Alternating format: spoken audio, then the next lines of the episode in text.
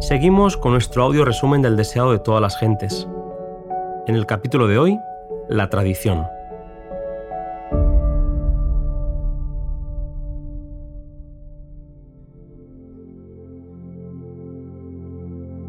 El conflicto entre escribas y fariseos con Jesús era cada vez mayor. De nuevo acudieron a él para quejarse por su desprecio a los preceptos tradicionales que ellos afirmaban habían sido ideados para mantener la observancia de la ley, pero que acabaron siendo más importantes que los mismos mandamientos dados en el Sinaí. Entre las observancias que con más rigor se imponían estaba la purificación ceremonial. Las reglas acerca de dicha purificación eran innumerables.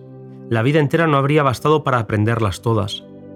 Aquellos que trataban de observar los requerimientos rabínicos vivían una vida de intensa lucha contra la contaminación ceremonial, un sinfín de lavacros y purificaciones.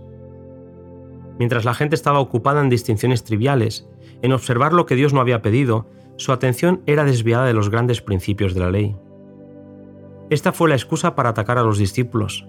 En presencia de la muchedumbre dijeron, ¿por qué tus discípulos traspasan la tradición de los ancianos? Porque no se lavan las manos cuando comen pan.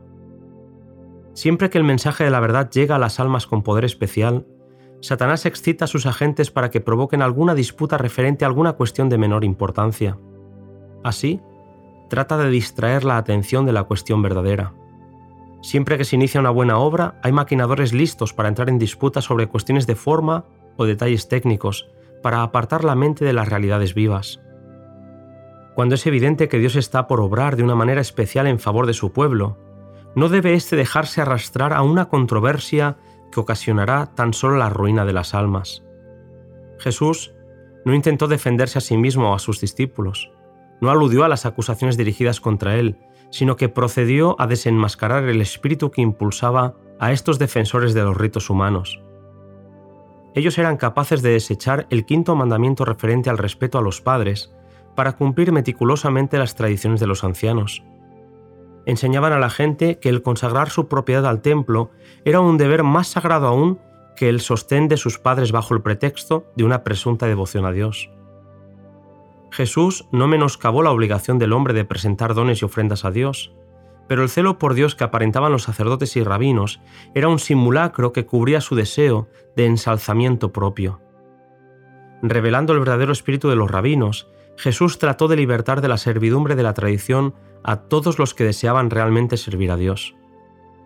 Él declaró que al poner sus requerimientos por encima de los principios divinos, los rabinos se ensalzaban más que a Dios.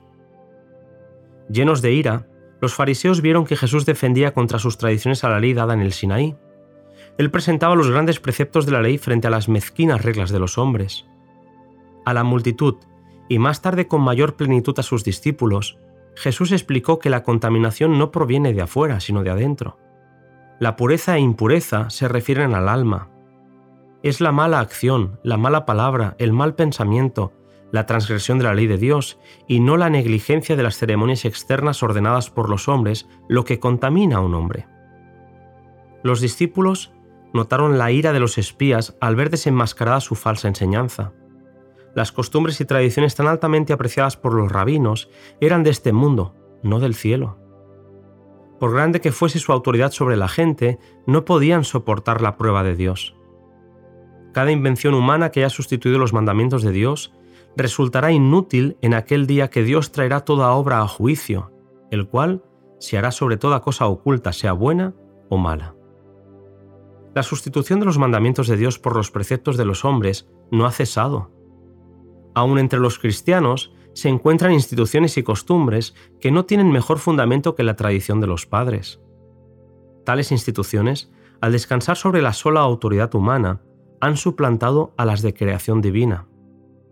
En esta época, cuando se nos pide que llamemos la atención a los mandamientos de Dios y la fe de Jesús, vemos la misma enemistad que se manifestó en los días de Cristo.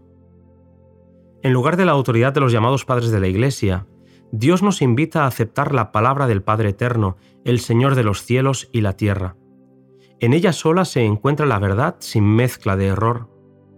Todos aquellos que aceptan la autoridad humana, las costumbres de la Iglesia o las tradiciones de los padres, Presten atención a la amonestación que encierran las palabras de Cristo. En vano me honran enseñando doctrinas y mandamientos de hombres. Hasta aquí, este resumen con las claras advertencias de parte del Señor Jesús. Nos volvemos a encontrar en el capítulo 43, Barreras quebrantadas.